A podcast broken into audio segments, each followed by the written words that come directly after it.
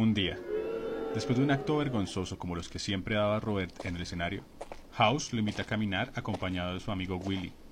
Mientras caminaban, Robert le insiste a House que le enseñe a tocar. Este se niega, afirmando que Robert nunca podría aprender su estilo. En esas Willy, el compañero de House, le contaría una historia. Le dice que en el cruce de la 69 y la 41 se aparece el diablo, concediendo deseos a los que lo esperen pacientemente por la noche. House niega lo que dice Willy y le dice que la mejor forma de aprender es viajar, conocer gente y aprender de ellos.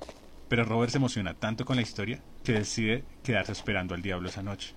Cuenta la leyenda que Robert esperó pacientemente por horas. En algún momento de la noche, el mismo rey de las tinieblas apareció frente a él.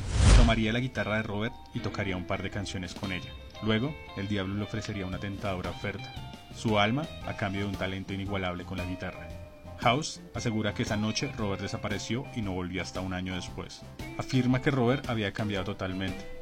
Su forma de tocar la guitarra era única y casi imposible. Algunos músicos como Keith Richard aseguran que tenían que ser al menos cuatro manos las que tocaban esa guitarra.